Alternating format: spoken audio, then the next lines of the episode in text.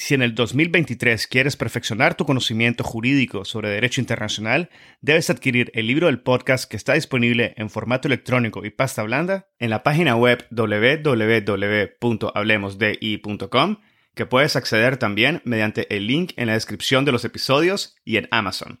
El libro ofrece 16 capítulos que analizan diversos aspectos históricos y contemporáneos del derecho internacional público, el futuro de las Naciones Unidas, el surgimiento del derecho ambiental internacional, así como la justicia y los procesos internacionales, incluyendo aquellos ante la Corte Internacional de Justicia y la Corte Penal Internacional. También incluye cuestiones relativas a los derechos humanos y el derecho internacional humanitario, como la reparación de las víctimas de crímenes internacionales, el derecho de los pueblos indígenas, el derecho del mar y la llamada Blue Economy. Adquiere el libro y disfruta de contenido jurídico de primer nivel y en español. Antes de dar inicio a este episodio, quisiera tomarme unos pequeños momentos para expresar mis más profundos agradecimientos a todos y todas las personas que desde el inicio nos han acompañado en el podcast Hablemos de Derecho Internacional. De julio a la fecha eh, hemos tenido un crecimiento constante de la audiencia esperemos que este siga, esta, siga siendo la tendencia durante el 2021. Crecer cada mes, crecer con cada invitado, crecer a través de ustedes que comparten el contenido de este podcast con, con su entorno inmediato, con sus alumnos, con sus colegas, con quienes tengan al lado que consideren que podrían beneficiarse de los temas, de los distintos temas que abordamos en cada uno de estos capítulos. Como habrán notado, hemos tenido el gran gusto y, y placer de haber tenido invitados e invitadas de un altísimo nivel para conversar sobre distintos temas, cada uno tan importante como el otro, pero de diferentes ramas del derecho internacional. Así que por una parte quiero expresar mis más profundos agradecimientos, como dije, a la audiencia, al igual que cada uno de los invitados e invitadas que han participado del podcast. Esto es altamente importante, tener un crecimiento constante de la audiencia, pero por otra parte existe un, factor que es innegable y es el, costo que genera eh, la producción del, podcast, tanto desde el punto de vista técnico como el tiempo que se invierte en cada uno de los episodios. Como lo he mencionado anteriormente, mi intención es actualmente, y, haré lo posible por mantenerla, que el, podcast se mantenga gratuito, de acceso gratuito, tanto el podcast como la gota de jurisprudencia internacional, dado que el, el fin, el objetivo principal del podcast es precisamente facilitar la plataforma como una plataforma de difusión y de diseminación de derecho internacional a través de toda la comunidad de abogados y abogadas eh, hispanoparlantes. Sin embargo, sí es necesario tener el apoyo de las personas aquellas que tengan la posibilidad de hacerlo. Claramente el 2020 ha sido un año difícil en general para todos y, no, y nuestra intención desde HDI claramente está en facilitar el podcast en sí para poder traer una serie de, de conversaciones, eh, de valoraciones, de interpretaciones, de conocimiento, de doctrina, de experiencias de los, de los expertos que participan, de los y las expertas que participan en el podcast, de una forma gratuita. Nuestra intención precisamente era, era sobrepasar esa barrera que ha existido siempre eh, de acceso a la información Normalmente para poder tener una gran cantidad de las personas, para poder escuchar una de sus conferencias, era necesario trasladarse de un país al otro o pagar incluso eh, seminarios que tienen un altísimo costo, especialmente para muchos países de la región latinoamericana, que entre lo que es el costo de boleto, el costo de inscripción y el costo de estadía simplemente sobrepasaba cualquier capacidad. Con el podcast, con eso eh, pretendemos precisamente también sobrepasar esa limitación para aquellos que no pueden cubrir con esos costos y sin afectar el acceso y la llegada del conocimiento, que no solamente eh, facilite en cierta medida obtener ese conocimiento, sino que también contribuya a un pensamiento crítico que lleve al desarrollo, al desarrollo de distintos, de distintos campos de derecho internacional ah, a un nivel individual. Y con esto en mente es que queremos únicamente invitar a aquellos, como dije anteriormente, sabemos que el 2020 ha sido duro para muchas personas y por eso queremos invitar a aquellos y aquellas que están en la capacidad y una posición de apoyar a la iniciativa del podcast, de que contribuyan en la medida que les sea posible. Y en, la descripción del link hay, hay un link eh, que se refiere a la suscripción del podcast.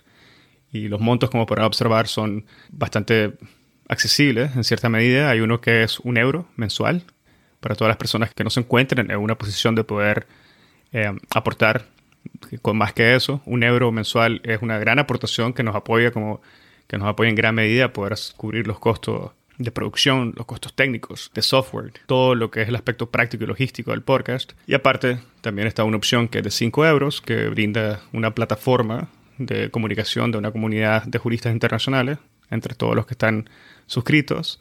Tiene acceso anticipado a ciertos episodios y se facilitará de la misma manera eh, un contenido adicional eh, exclusivo para los que se suscriban al, al podcast en esta, en esta tabla de suscripción de 5 euros. Y con eso, de igual manera, la intención es que podamos cubrir los costos de producción, los costos de tiempo que lleva la elaboración del podcast. Adicionalmente, hay una otra opción que también estamos dejando el link en la descripción y que se puede acceder a través de la página web de edgarsobenes.com, que son contribuciones únicas en las cuales las personas no deben ni tienen que inscribirse de forma mensual, sino que pueden hacer una única contribución que irá destinada nuevamente a cubrir, como mencionaba, los costos eh, del podcast y de producción de cada uno de los episodios.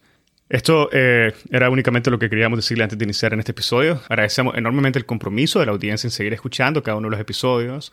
Agradecemos enormemente su cordialidad en compartir cada uno de los episodios en sus plataformas sociales, eh, a través de mensajes de texto, de WhatsApp, de dejar sus comentarios en plataformas como Apple, que todos son elementos que nos ayudan a crecer y que nos motivan cada día a seguir creando el contenido. Muchísimas gracias. Este es el episodio número 16, el primero del mes de diciembre. Vamos a tener nuevamente tres grandes episodios durante este mes, una gota de jurisprudencia. Y tenemos ya también determinados y definidos los episodios con los cuales iniciaremos el próximo año. Y les puedo asegurar que vienen muchas sorpresas. Viene un contenido de un altísimo nivel. Y esperamos que podamos seguir contribuyendo a través de 2021 con la difusión y la diseminación de temas del derecho internacional. Muchas gracias y que disfruten de este episodio. Este es el episodio 16 con la profesora Hélène Tigutja.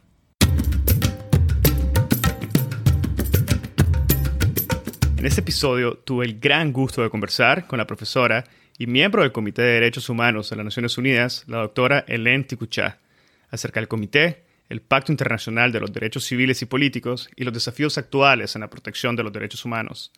En este episodio la profesora nos comenta sobre las principales obligaciones y derechos contenidos en el pacto, el mandato y función del comité, al igual que los mecanismos y procedimientos disponibles ante la verificación de violaciones de derechos humanos. Asimismo, conversamos sobre los derechos civiles y políticos en un contexto de emergencia global, la derogación de ciertos derechos humanos y el balance entre los derechos colectivos e individuales. Desde un punto de vista práctico, la profesora se refiere al cumplimiento de las obligaciones por parte de los estados en un mundo actual donde prevalece la incertidumbre, y señala las bases, los pilares que deben ser considerados al momento de dar cumplimiento con las obligaciones. Finalmente, la profesora reflexiona sobre el pasado, presente y futuro de la protección de los derechos humanos y muchos temas más.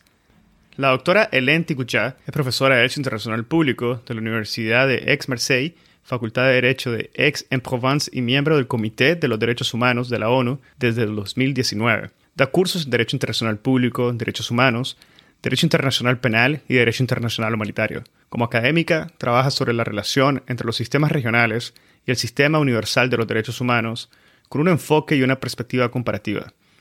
Ha escrito y publicado un tratado de Derecho Internacional de Derechos Humanos con su colega profesor Ludovic Genevel, que va a ser publicado en inglés por Cambridge University Press. Además de la comparación entre sistemas y mecanismos de derechos humanos, la profesora Tiguchá trabaja sobre temas más específicos como la protección de los derechos de las niñas y mujeres, reparación de violaciones de derechos humanos o protección de derechos humanos en situaciones de emergencia. Ahora, empecemos.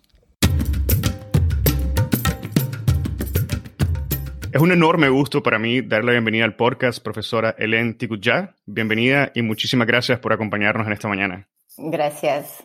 Profesora, como miembro del Comité de Derechos Humanos, me gustaría dar inicio al episodio preguntándole sobre lo que es la función del comité dentro de la estructura de Naciones Unidas, al igual que su relación con los Estados partes, y sobre todo que nos comente si es posible cómo el comité da cumplimiento a su mandato de supervisar la aplicación del Pacto Internacional de Derechos Civiles y Políticos por parte de los Estados.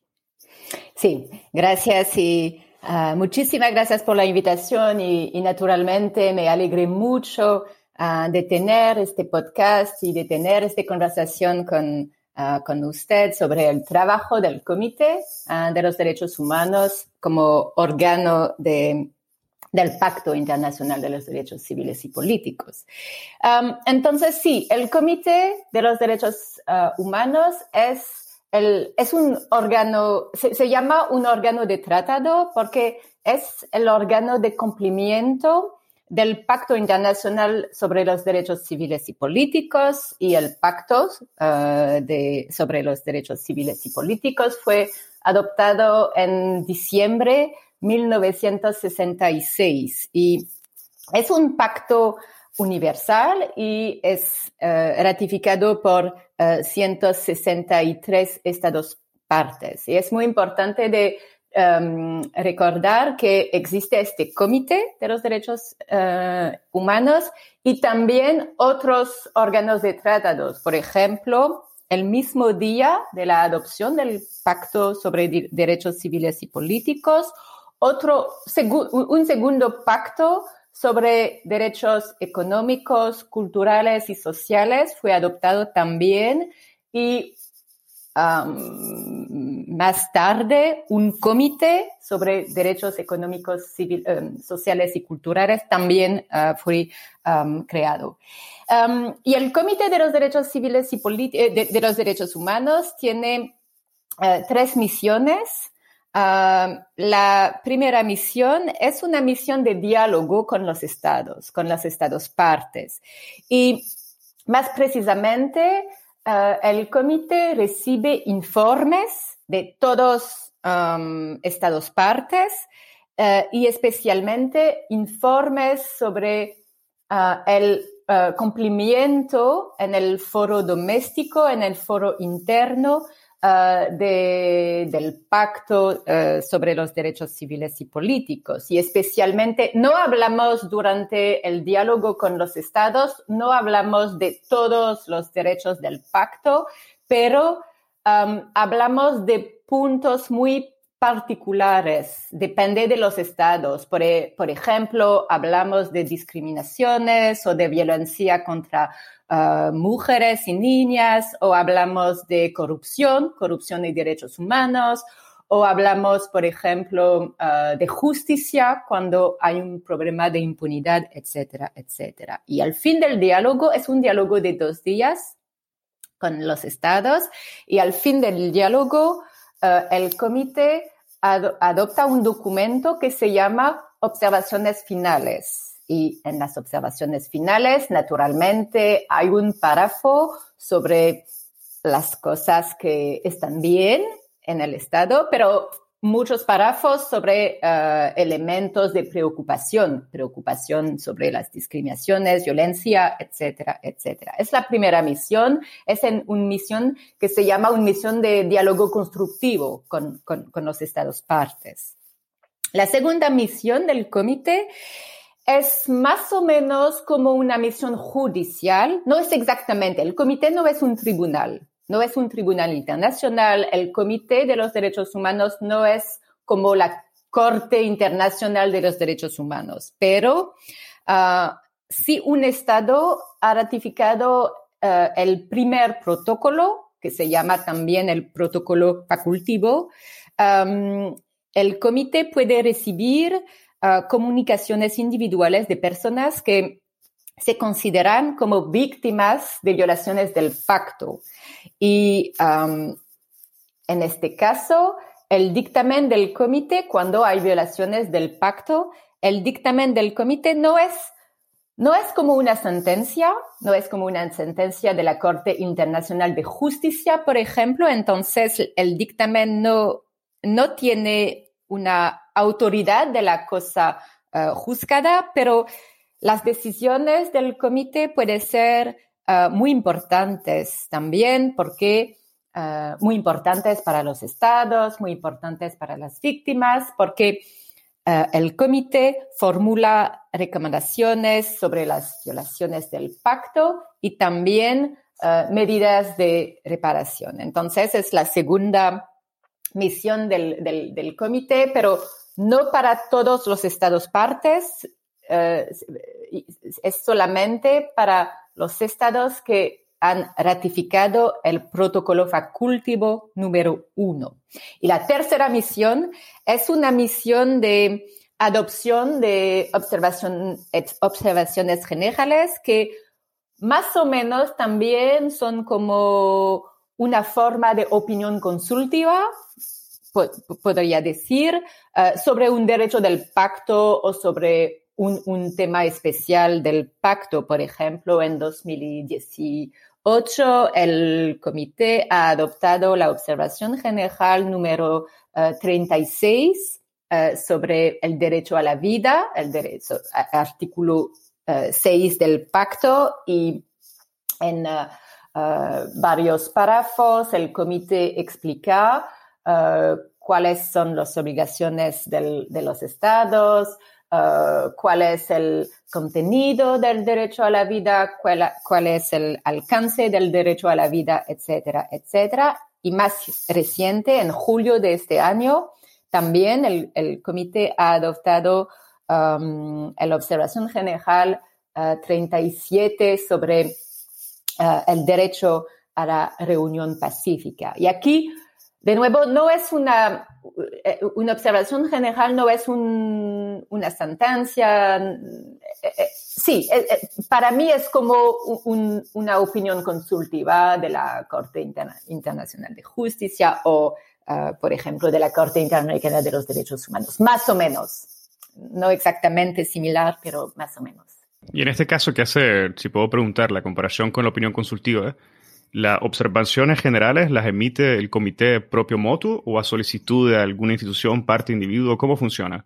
Ah, sí, es una pregunta muy importante. Sí, es propio motu y entonces es el tema de una observación general eh, depende, por ejemplo, del contexto, uh, de un tema que parece muy importante para los miembros del comité, por ejemplo, el derecho a la vida, sobre el derecho a la vida, existe una observación general, pero muy, eh, muy vieja y para los miembros del comité um, fue muy importante de adoptar un nuevo documento para tener en cuenta, por ejemplo, uh, el nuevo contexto, nuevo, nuevos problemas, etcétera, etcétera. Pero no es una pregunta uh, de un Estado, por ejemplo, o de la sociedad civil o de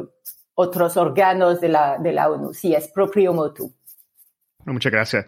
Y en base a esta aclaración de las tres misiones del comité, eh, quizás podríamos ahora entrar un poquito a lo que son las principales obligaciones y derechos que están contenidas en el Pacto Internacional de Derechos Civiles y Políticos. Y en esta línea quizás si nos pudiera dar una aclaración, entonces nos referido a las principales obligaciones y derechos que están contenidas en el pacto.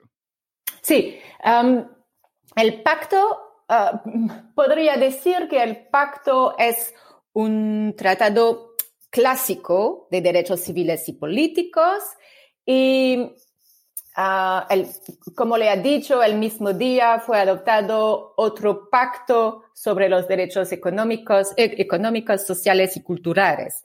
Entonces, en el Pacto Internacional sobre los, los derechos civiles y políticos, se trata como um, como el título del documento, del pacto um, le uh, ilustra, se trata es, eh, solamente de derechos civiles y políticos, como el derecho a la vida, como la prohibición de tortura y tratos uh, malos, la prohibición de la esclavitud, um, también el derecho a un tribunal, um, la libertad, la libertad de, de, de, de, expresión, la libertad de conciencia, etcétera, etcétera. El contenido de la, del pacto es muy parecido al contenido de la convención, del Convenio Europeo de los Derechos Humanos que fue adoptado en 1900, 1950. Y eh, es muy importante de uh, tener, um, de, de recordar eso porque durante uh, los debates sobre el pacto, el convenio europeo fue usado como una forma de modelo para el contenido uh, del pacto de, 60 y, uh, de 66. Entonces, es un tratado eh, con un, eh, con un eh, contenido, es, sí, solamente de derechos civiles y políticos. Y el pacto de 66, naturalmente, tiene su raíz en la declaración también, la Declaración Universal de los Derechos Humanos de 1948, pero la declaración fue solamente una resolución de la Asamblea General de la ONU. y entonces aquí uh, la idea de adoptar un tratado fue de adoptar un texto vinculante en el tema de los derechos, de, los derechos civiles y políticos. Pero es una lástima porque en la Declaración Universal de los Derechos Humanos es un documento único con derechos civiles y políticos y también derechos económicos, sociales y culturales, pero por varias eh, razones de ideología, de lucha política, etcétera, durante uh, los años uh, 50 y 60, uh, los estados han adoptado dos tratados un derecho, un, un tratado para los derechos civiles y políticos y un documento, un tratado para los derechos económicos, económicos, sociales y culturales. Pero al principio, en la Declaración Universal, uh, existe solamente un documento para uh, los, las dos categorías de, de derechos, de derechos humanos. Y también, eh, entonces, existe el pacto y existe, como, como le ha dicho, existe también dos protocolos. Entonces, el primer protocolo que es este protocolo procedural, que es un protocolo que reconoce la competencia del Comité uh, de los Derechos uh, Humanos para recibir comunicaciones individuales de personas que consideran que están víctima de violación, uh, de, violación de, de, sus derechos, um, de sus derechos uh, humanos. Um, no es un protocolo es un protocolo facultivo. Entonces, significa naturalmente que los estados uh, tienen uh, la posibilidad de ratificar o de no ratificar el protocolo facultivo. Entonces, uh, como, le ha dicho, como le ha dicho, Uh, hay uh, 163 estados partes al pacto y solamente uh, 116 estados partes al protocolo facultivo. Se significa que las personas, las víctimas, no pueden enviar comunicaciones individuales contra todos los estados eh, partes al, pacto, pero solamente a una parte de uh, estos, um, partes. Y el segundo protocolo, existe un segundo protocolo que fue adoptado más uh, tarde. el primer protocolo fue adoptado en 66 también, pero el segundo protocolo fue adoptado más tarde, en, 1989, y uh, es muy importante porque el objeto del protocolo es la abolición de la pena de muerte. Es un tema muy importante en derecho internacional de los derechos civiles y políticos, de los derechos humanos, pero el protocolo, el segundo protocolo, es ratificado solamente por 88 eh, estados, estados partes. Entonces, podemos ver que el tema de la prohibición de la pena de muerte no es un tema que es eh, universalmente aceptado. El tema de la prohibición no es un tema que es universalmente aceptado por los estados partes al pacto. Y también es un protocolo facultivo. Entonces, un, Estado puede eh, ratificar el pacto y no el segundo protocolo. Mencionaba que los dictámenes emitidos por el comité, de hecho, no constituyen una sentencia y por lo cual no, no contienen esa fuerza eh, de res judicata o cosa juzgada propia de una sentencia de un tribunal internacional. Y en esta línea quizás nos podría aclarar un poco sobre los mecanismos en ese caso y procedimientos que están disponibles en los casos en que se verifiquen violaciones de los derechos humanos y cómo el proceso podría o no variar cuando las violaciones o los incumplimientos son identificadas por parte del comité en los informes que son presentados por los Estados partes o cuando el comité recibe denuncias de particulares, entiendo en base al, protocolo facultativo número uno, en contra de estados sobre supuestas violaciones del pacto por parte de los estados. ¿Cuál es la diferencia y los mecanismos y procedimientos que se encuentran disponibles? Así, ah, es, es una pregunta muy importante. como, como, le he explicado, el comité tiene ah, ah, tres misiones, pero especialmente dos misiones. Diálogo con los estados y la, la, competencia de recibir comunicaciones individuales.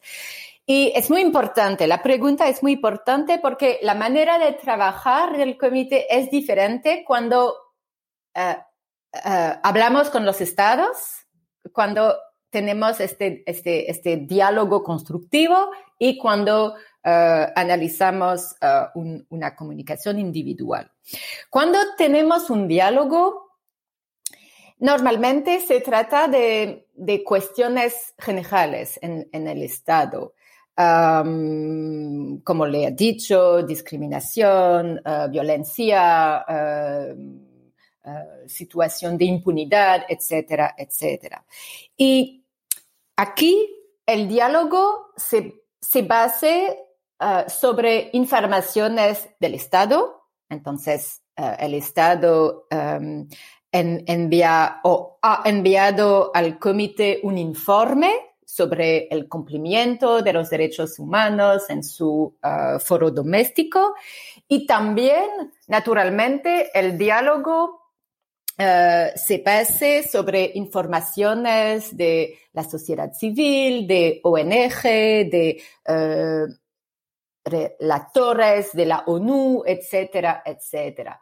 Y en el diálogo tratamos de cruzar las informaciones, pero son informaciones, de nuevo, son informaciones generales sobre la situación, uh, por ejemplo, de la violencia uh, o de la tortura usada por la policía. Tenemos informaciones y uh, pedimos la reacción del Estado estadísticas, cifras, em, medidas de políticas públicas, etcétera, etcétera. Entonces, no es como en un tribunal. E, estamos en un diálogo, explicamos el contenido de, las informaciones recibidas por el comité y pedimos al Estado su reacción. A veces el Estado reconoce que existe un problema estructural, por ejemplo, de discriminación o de violencia, pero uh, a veces el Estado dice, ok, no, las informaciones no son informaciones muy uh, credibles, etcétera, etcétera. Y al final, sí, adoptamos uh, las observaciones finales. Pero es un diálogo muy, muy, muy simpático, uh, muy constructivo, etcétera, etcétera. Y, aquí normalmente se habla de, de, de, de, la normativa interna, se habla de la constitución, se habla de la situación general de los derechos uh, humanos en, en el país.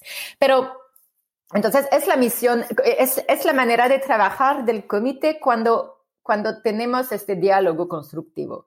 Pero cuando recibimos comunicaciones individuales, aquí trabajamos más o menos como un tribunal. De nuevo, no, es, no, no somos un tribunal, el comité no es una corte internacional, pero cuando recibimos comunicaciones individuales, el procedimiento, las condiciones de admisibilidad, la manera de, eh, analizar eh, las alegaciones de las víctimas y eh, la respuesta del Estado no es tan diferente de la manera de trabajar, por ejemplo, de la um, Corte Europea de los Derechos Humanos o de la Corte uh, de los órganos interamericanos de los derechos humanos. Entonces, analizamos, por ejemplo, las condiciones de uh, admisibilidad, la condición de víctima, uh, naturalmente la, el abuso de derecho, etcétera. Y tenemos que, verificar también uh, si existe o no una violación del pacto. Y aquí la manera de trabajar es una manera, una manera judicial, yo puedo decir, más o menos. Entonces, es, es diferente. Aquí trabajamos sobre un caso individual y no como en el diálogo sobre una situación general de los derechos humanos en el, en el, en el Estado. Y trabajamos sobre pruebas um, que son uh, uh, envi enviadas al comité por las víctimas y respuestas del, de, del Estado precisamente sobre la comunicación de los individuos de lo que mencionan y la posibilidad que estos tienen de traer una denuncia ante el comité, ¿sería posible que elaborara muy brevemente sobre el proceso que deben de seguir los individuos hasta que presentan esta denuncia ante el comité? Sí, claro. El proceso es, um, el procedimiento es explicado por el protocolo facultivo. Entonces, si um, el Estado ha ratificado el protocolo 1 eh, eh, del, del, del, Pacto Internacional y especialmente existe condición, eh, varias condiciones, por ejemplo, condiciones de víctima. Entonces, no es como un acción popularis. La, la, la gente tiene que um, explicar una violación o, o sí, una violación de sus derechos y también la persona tiene que uh, agotar uh, antes de venir uh, al comité, tiene que agotar los remedios internos.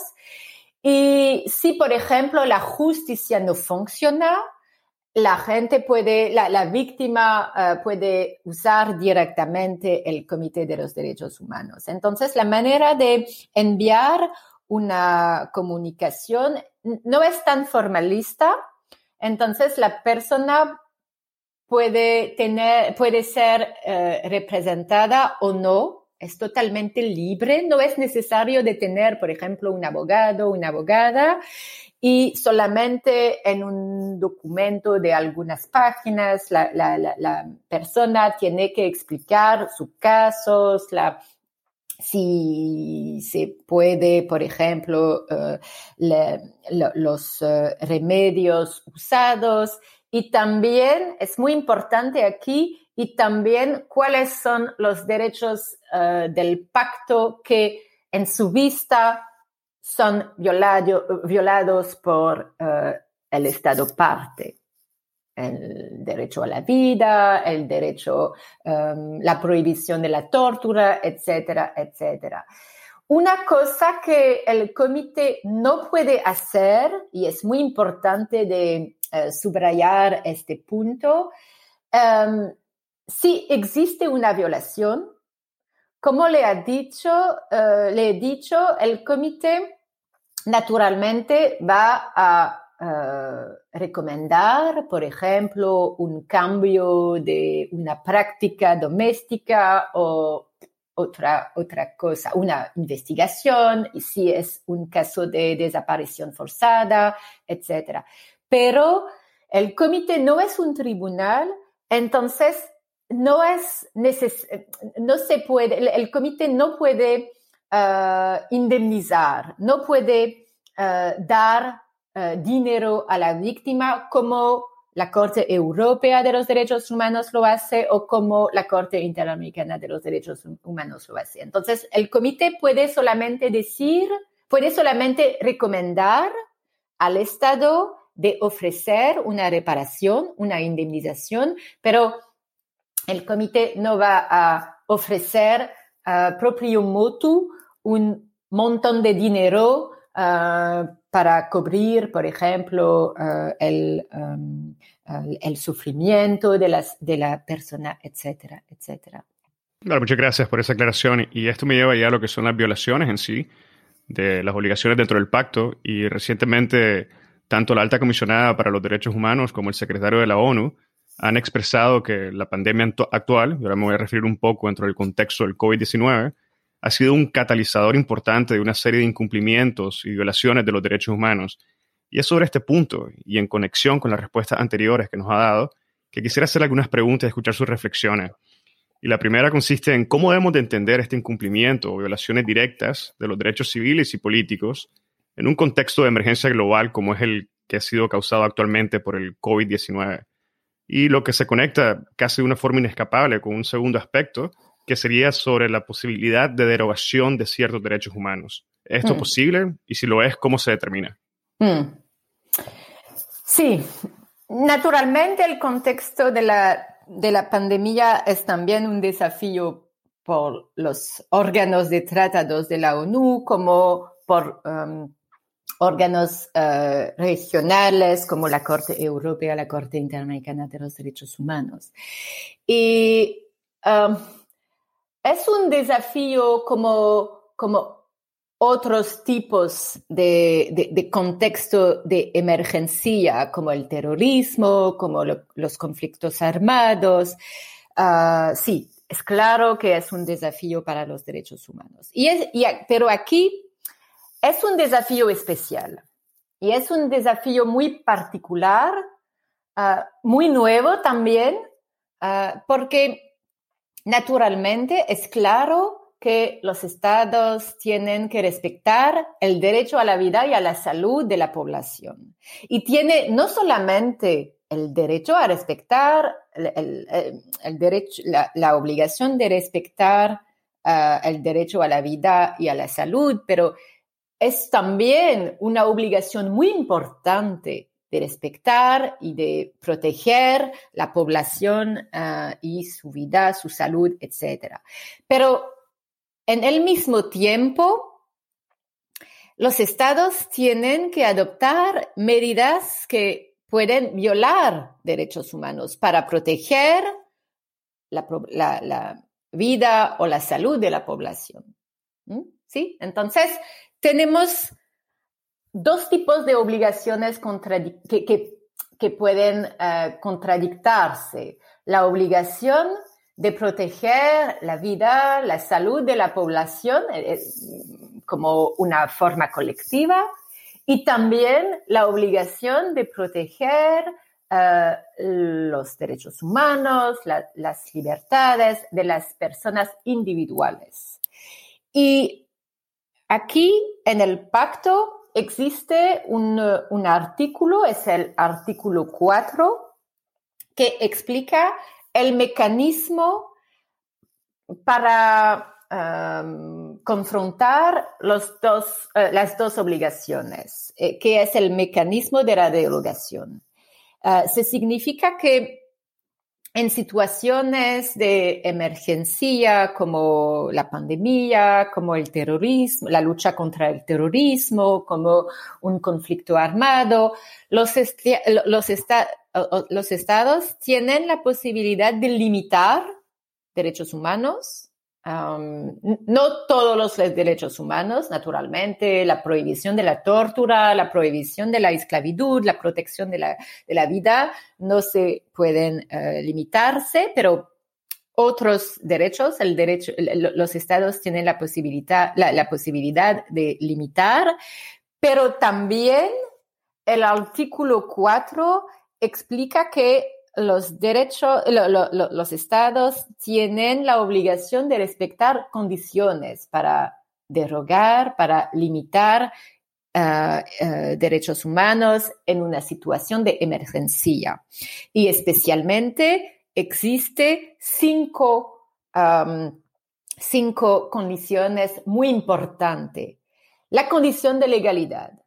El Estado no puede, no puede solamente decir, oh, existe una pandemia, entonces yo puedo eh, hacer ah, cualquier cosa. No se puede. Existe una condición de legalidad, incluido en una situación de emergencia.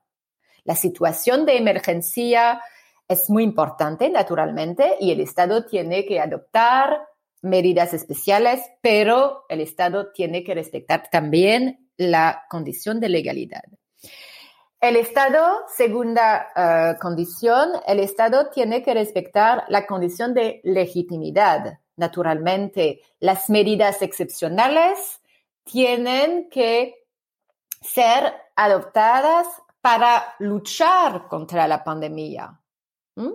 El Estado no no puede adoptar medidas, que, medidas excepcionales y medidas de restricción de los derechos humanos que no tienen una, una relación con la necesidad de luchar contra la pandemia, por ejemplo. Y aquí es muy, muy importante porque lo que estamos, uh, uh, estamos, um, lo que pasa actualmente, lo siento, uh, lo, lo, lo, que, lo, que, lo que está pasando uh, actualmente es que hay muchos estados que adoptan medidas excepcionales que, que no tienen uh, el, el, último razón, la, la, razón de luchar contra la pandemia. Entonces, la condición de legitimidad de las medidas excepcionales es una condición muy importante. Tercera condición, a respetar en un marco de excepción, en un marco de emergencia, es, la condición de necesidad. Naturalmente, el Estado no puede hacer lo que, lo que quiere. Uh, la necesidad y también la proporcionalidad uh, son eh, más o menos es la, misma condición o es una condición muy relacionada, necesidad y proporcionalidad y el Estado tiene que, naturalmente, tiene, tiene que uh, respetar. La cuarta uh, condición es una condición también muy importante de temporalidad. Entonces, significa que el Estado tiene que um, actuar naturalmente para luchar contra uh, la pandemia, para uh, mejorar la situación, pero en un plazo razonable, en un plazo de tiempo razonable. No puede, el Estado no puede decir que la pandemia va a existir en, um, hasta Uh, no sé, 2025 y entonces vamos a adoptar desde um, hasta, hasta uh, 2025 medidas excepcionales. Entonces, la temporalidad es también una condición muy importante. Y la última condición uh, importantísima también es la condición de no discriminación.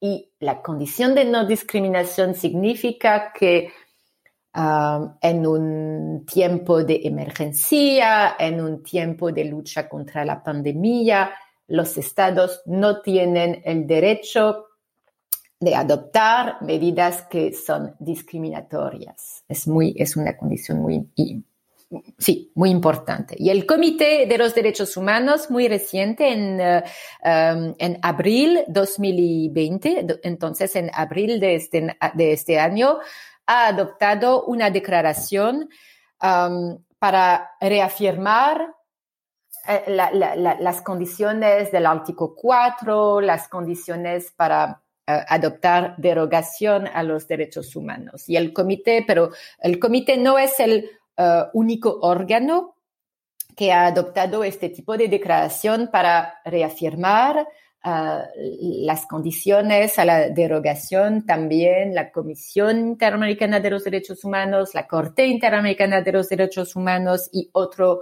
órganos de tratados de la ONU, ah, porque es muy importante que los estados entiendan que sí, estamos en un contexto de pandemia, pero no significa un contexto sin derechos humanos. Y esta declaración a la que se refiere, que emitió el comité en abril, sería la única declaración que ha emitido el comité en base a la realidad actual que vivimos en la, pandemia o existen algunas otras interpretaciones que han facilitado en aras de poder eh, tener una mejor interpretación a la implementación y aplicación de, de los derechos y obligaciones?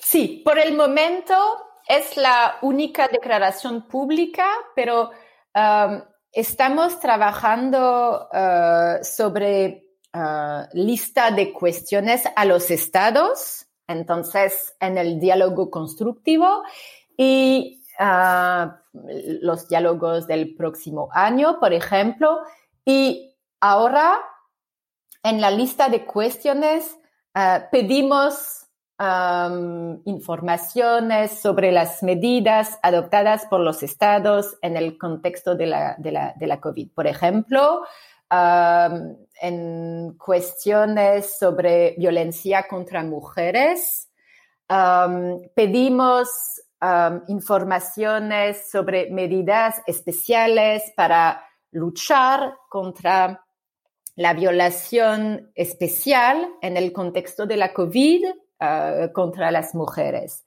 También uh, en, las, uh, en las cuestiones sobre la protección de las personas privadas de libertad, pedimos sobre, sobre medidas especiales para la protección de personas privadas de, de, libertad. Sí, este tipo de, de cosas. Vale, muchísimas gracias. Con eso yo creo que abordamos lo que serían uh, las condiciones necesarias que permiten una potencial derogación de ciertos derechos en base al pacto. Y ahora me gustaría pasar a lo que sería el balance que debe existir entre los derechos colectivos e individuales bajo las normativas relevantes. ¿Es posible o aconsejable, en todo caso, percibir los derechos humanos y su relación dentro del espectro general del derecho internacional como una estructura piramidal que da prioridad a unos derechos sobre otros? Y esta pregunta se la hago que todavía dentro del contexto de, lo que estamos hablando, de la pandemia, donde en ocasiones pareciera existir claramente un conflicto eh, directo entre ciertos derechos y obligaciones, y quisiera escuchar su opinión sobre este aspecto. Sí, sí, sí. También es una pregunta muy importante porque estamos aquí. I mean, eh, um, eh, estamos en, en este debate uh, derechos colectivos en un por un lado y derechos individuales por otro lado. Sí, entonces es una pregunta muy importante, especialmente en, en este contexto de emergencia y en este contexto de, de, de, de pandemia. Lo que pasa es que actualmente hay estados que, que dicen precisamente que para la protección del derecho colectivo de la, de la población a la salud o para la protección del derecho colectivo a la vida, de la población a la vida, tienen que limitar, por ejemplo, los derechos de, las, de los periodistas, los derechos de, los derechos de los periodistas a informar o los derechos de defensores, defensoras de los derechos, humanos, de, los derechos humanos y del medio ambiental.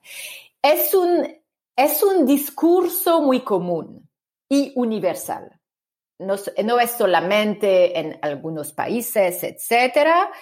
Ah, hay muchos estados que actualmente usan este tipo de retórica derecho colectivo por un lado contra derechos individuales. Y la retórica de los estados es de decir, ok, tenemos la obligación de respetar el derecho colectivo a la vida y hay un estado, por ejemplo, que en su declaración de derogación ha dicho precisamente que su obligación de proteger la vida de la población es de Gens. Entonces, es una obligación muy importante, etcétera, etcétera, pero para mí es peligroso. Y es una manera, como, como usted ha dicho, es una manera de oponer varias categorías de derechos, eh, de derechos humanos. En Derecho Internacional de los Derechos Humanos, ah, para mí, ah, no existe como eso una estructura piramidal. Ah, existen naturalmente derechos absolutos, como la prohibición de la tortura, como la prohibición de la esclavitud, como la protección de la vida, pero, y, derechos naturalmente que eh, pueden ser limitados, pero el principio al, al base del derecho internacional de los derechos humanos es el principio de la indivisibilidad de los derechos humanos. Y es el principio afirmado por la Declaración Universal de los Derechos Humanos. Entonces, es muy difícil y es muy peligroso de decir de una manera teórica, sí, el, uh, tengo como Estado, tengo la obligación de proteger el derecho a la vida, entonces yo puedo violar los derechos de periodistas, los derechos de abogados y abogadas, los derechos de defensores y defensoras de los derechos humanos. ¿Sí? Pero, y también la prioridad no está definida en, en abstracto, pero depende del contexto y de la situación. Y es la razón, es el motivo por qué los principios de necesidad, proporcionalidad, son principios muy importantes, precisamente para organizar de una manera concreta la prioridad. No se puede matar un periodista, por ejemplo, solamente para proteger el derecho colectivo eh, de la población a la salud o el derecho colectivo eh, de la población eh, la vida. Y entonces, un Estado parte al pacto, al Convenio Europeo de los Derechos Humanos, a la Convención Americana de los Derechos Humanos, a la Carta Africana eh, de los Derechos Humanos y de los Pueblos. No puedo decir, ok, vamos a limitar eh, los derechos de de un grupo de personas, de un grupo de individuales, solamente porque el derecho a la salud es más importante de la población, es, eh, es más importante. Sería una violación y es una violación muy importante también del, del derecho internacional de los derechos humanos. Pero la pregunta es, eh, eh, la pregunta es, es crucial porque actualmente este tipo de de oposición entre derecho colectivo y derechos individuales es una oposición muy frecuente usada por los estados.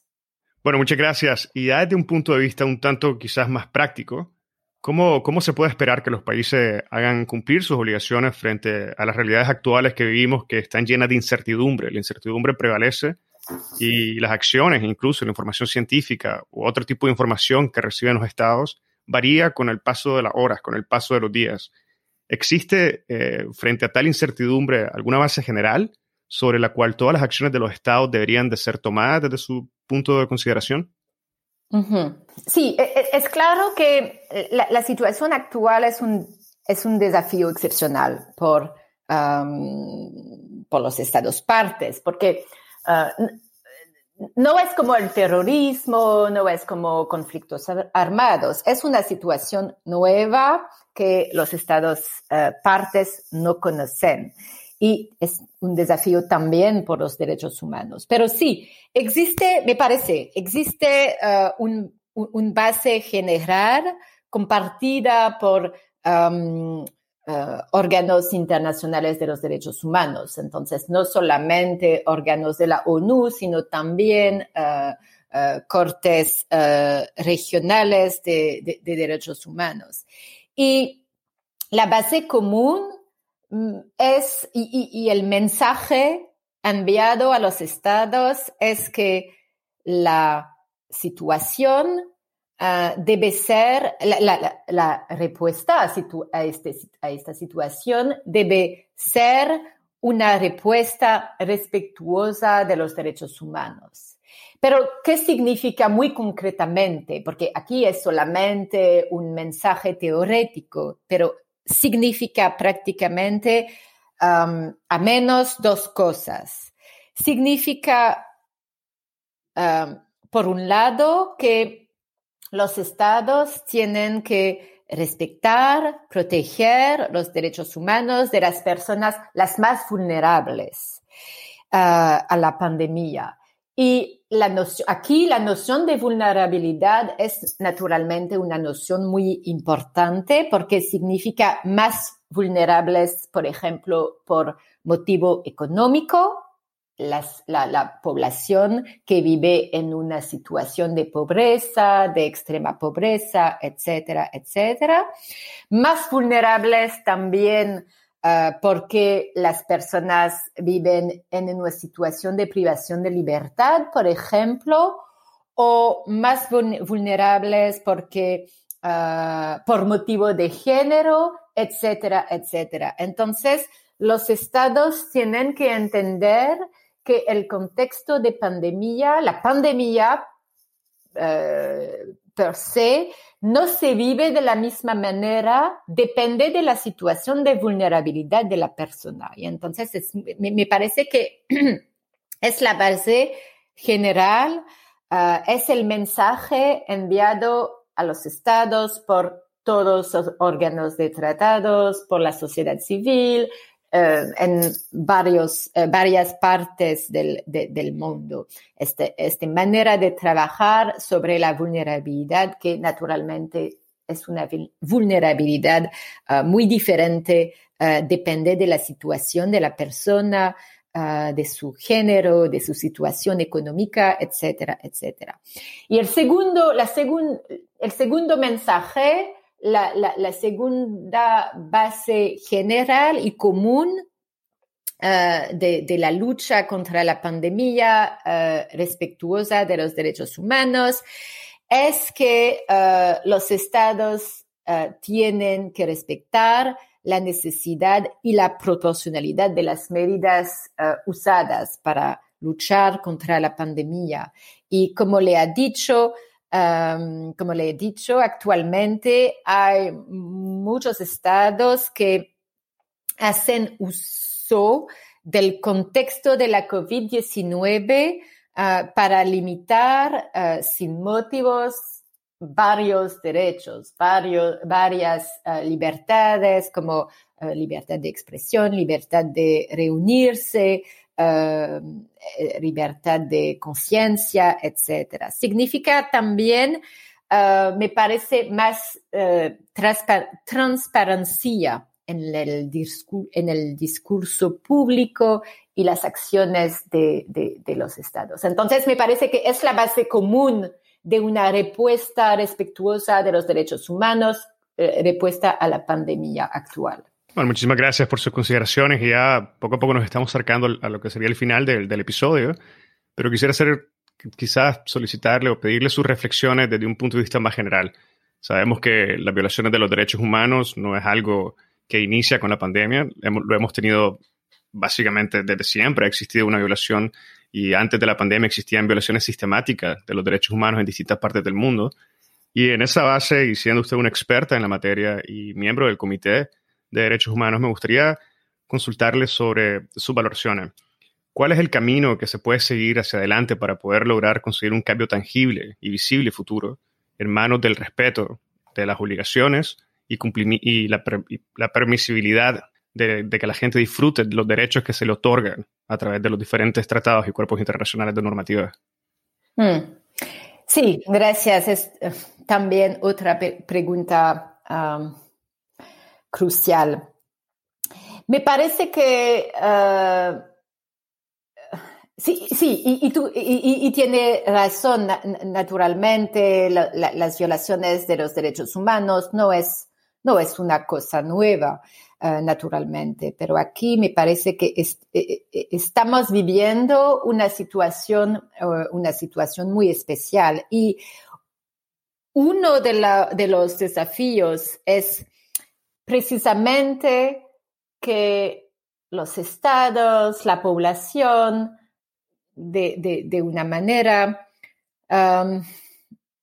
usan el contexto de la COVID, usan el contexto de emergencia, usan el contexto de, de, la excepcionalidad o el pretexto de la excepcionalidad de la situación para limitar uh, derechos humanos, para uh, luchar contra los derechos humanos, para considerar también que los derechos individuales no son tan importantes porque tenemos que concentrarnos a luchar contra la pandemia.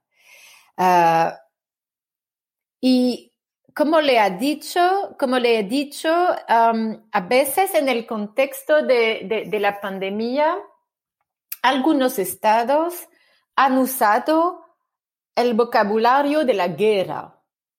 Estamos en una guerra, uh, tenemos que luchar, que, luchar contra la pandemia, etcétera, etcétera. Pero para mí, para mí uh, no, me, parece em, bien de usar el vocabulario de la guerra, no solamente de, un punto de vista legal, pero me, parece muy peligroso ah, para los derechos humanos, porque ah, es una manera de decir que en un contexto de guerra, los derechos individuales no son tan importantes. Eh, y, también la cuestión, por ejemplo, es en el discurso actual muy, muy peligroso, muy preocupante. Por ejemplo, eh, la agravación de situación de discriminación, la agravación de situación de desigualdad no es tan importante porque estamos en una guerra. Entonces, es muy, es naturalmente muy peligroso porque ah, tenemos que luchar contra la pandemia, pero los estados tienen que respetar, ah, por ejemplo, la protección contra la discriminación, el espacio cívico, los estados tienen que respetar la democracia, tienen que respetar el acceso a una justicia independiente, imparcial, etcétera, etcétera. Y es muy importante de, um, um, respetar um, el marco que existe ante la, pandemia. Me, parece importante. y espero que eh, de, una, de, una manera más positiva, espero que la pandemia también va a hacer que eh, los estados, los actores internacionales, la sociedad civil, etcétera, van a fortalecer, por ejemplo, otras cosas como la lucha contra el cambio climático, porque la pandemia eh, me parece um, es muy importante también para entender que vivimos en un mundo muy frágil y, que existe realmente una emergencia a proteger el mundo, el mundo donde, uh, donde vivimos. Entonces, me parece que de una manera positiva podemos uh, fortalecer otra, otro tipo de lucha y especialmente aquí, por ejemplo, el tema del cambio climático, el, el tema de la lucha contra uh, desigualdad, uh, especialmente desigualdad económica, etcétera, etcétera. Es, es, es el, el camino uh, que ojalá los estados tienen que seguir los estados, pero no solamente los estados, también uh, um, uh, organizaciones internacionales, la sociedad civil um, y, y, otros um, actores internacionales. Bueno, muchísimas gracias. Y si me permite, me gustaría cerrar con una pregunta un tanto general, y es, usted, como siendo parte del miembro eh, del Comité de los Derechos Humanos de las Naciones Unidas, la perspectiva que tienen en base a los tipos o las situaciones que se están viviendo alrededor del mundo es una, es una percepción distinta a la que se puede tener fuera del comité. Y recientemente tuvieron la reunión y quisiera preguntarle si, cuál, es la, cuál es la percepción, cuál es el sentimiento que se siente dentro del comité, a diferencia quizás de años anteriores de las reuniones, que diferencian o que manifiestan en cierta medida las preocupaciones actuales, las principales preocupaciones en lo que se refiere, claro, a la, a la protección de los derechos humanos. Hmm. Sí, um, me, parece que uh, quizás la preocupación la más importante que es nueva de, este año es la, también la crisis económica. Y, hay un, naturalmente, la crisis económica uh, relacionada con la pandemia, hay un efecto directo muy importante sobre los derechos humanos, naturalmente, y también sobre eh, los mecanismos de protección de los derechos humanos. Y entonces es muy, eh, me parece un, problema muy importante porque también cuando un, país, cuando los estados eh, enfrentan crisis no solamente sanitarias, sino también crisis económicas, los generalmente los derechos humanos son uh, las primeras víctimas de crisis económicas. Entonces, me parece que es nuevo. Naturalmente, las crisis uh, de 2007, 2008 uh, fueron muy importantes sobre los derechos humanos, pero actual, este año sí, es claro que existe también una crisis muy importante y es eh, siempre una, también una respuesta de los estados. Ok, tenemos que respetar los derechos humanos, pero por el momento no tenemos dinero, porque usamos el dinero para luchar contra la pandemia. Y entonces, como le ha dicho al principio, el Comité de los Derechos Humanos, sí, eh, trabajamos sobre derechos civiles y políticos, pero me parece que la dimensión económica de los derechos humanos y especialmente de los derechos civiles y políticos también es muy importante. Y espejo como, eh, como miembro del comité, espejo que eh, vamos a trabajar eh, también sobre la dimensión, la, dimensión económica de los derechos civiles y políticos. Y, y vamos a cambiar y vamos a abrir uh, nuestra percepción de los derechos civiles y políticos que no puede existir sin tener en cuenta la dimensión económica y, y, el dinero, la riqueza o no de un país para proteger o no los derechos humanos. Bueno, profesora, muchísimas gracias por su transparencia y por haber compartido con nosotros esta mañana, haber compartido su visión única dentro del comité, compartirlo con nosotros y haber dado el tiempo para esta conversación. No sé si tuviera algún punto adicional sobre el cual le gustaría hacer algún comentario.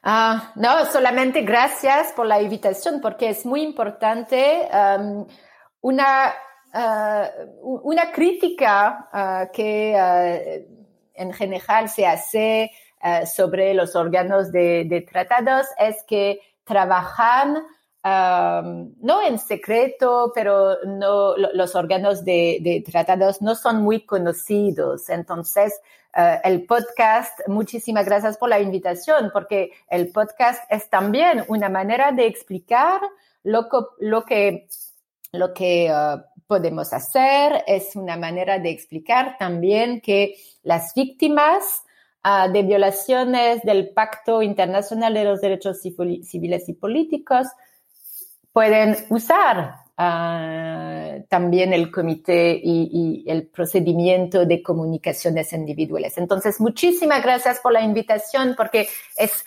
es, es muy importante la difusión de, tratados internacionales de derechos humanos, de mecanismos, también es una manera de proteger los derechos humanos. Entonces, muchísimas gracias por la invitación y, lo siento por mi acento francés muy fuerte, pero espero que uh, la, audiencia va a entender el mensaje principal.